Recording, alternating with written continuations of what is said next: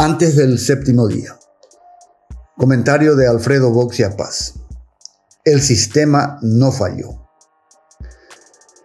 En un duro comunicado, el Colegio de Abogados del Paraguay criticó la actuación del Ministerio Público y el Tribunal durante el juicio oral del caso de los audios. Saludable reacción gremial, aunque con un título algo cándido, el sistema falló. Me permito disentir. El sistema funciona como una maquinaria bien aceitada que brinda impunidad a los amigos del poder. Y además sabe que debe cuidar las formas. Todo funciona de modo aparentemente natural. Hay un juicio público, hay prensa, hay agentes fiscales que acusan, hay derecho a la defensa y hay jueces que escuchan con atención. Toda la formalidad está. Lo que falta es la justicia. Esta se reserva para los casos en los que no hay amigos involucrados. En los otros, el sistema elige el método con menos efectos colaterales para llegar a la impunidad. Por lo general recurre a la vieja conocida, debilidades de la acusación fiscal asociadas a jueces benevolentes. Por eso en el trabajo fiscal hay olvidos, ausencia de líneas coherentes de investigación, contradicciones, y potenciales pruebas dejadas inexplicablemente de lado. Cuando se llega al estado de sentencia, los jueces se lamentan de tener en sus manos elementos probatorios tan endebles y recuerdan que no pueden sancionar sin pruebas. De este modo las responsabilidades se difuminan. ¿A quién culpar? ¿A los fiscales que hicieron la investigación? En el caso audio fueron tantos los Quiñones Boys que intervinieron a los jueces. Dirán que condena hubo, aunque la pena sea exigua. La culpa de la impunidad es del sistema, que no falla. Pero el sistema es una abstracción, así que nadie tiene la culpa.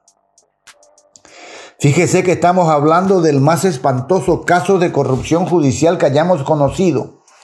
Hablamos de quienes convirtieron al jurado de enjuiciamiento de magistrados en una cloaca pestilente manipulando sentencias, traficando influencias y extorsionando a jueces y fiscales. El sistema sabía que era un escándalo y que de esta magnitud no podía terminar con la simple absolución. Todo estaba calculado para evitar escraches o tapas de diarios. Habría castigo, pero mínimo. Ningún amigo pisaría la cárcel. El sistema sería perfecto si no fuera porque sus engranajes son humanos si las ideas de los jueces fueran expuestas con más claridad conceptual, si tan siquiera el castellano fuera mejor manejado, si emanara de sus palabras el señorío jurídico de los antiguos maestros del derecho, la sociedad podría haberlos comprendido mejor.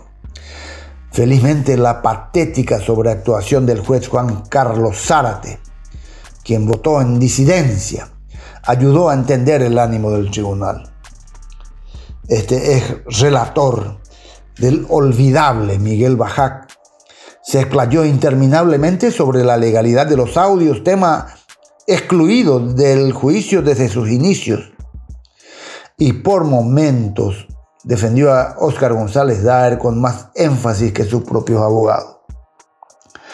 Pocos se percataron que al recurrir a doctrinarios del derecho citó a Bonifacio Ríos Ábalos, casualmente esposo de la profesional que representa al ex senador luqueño.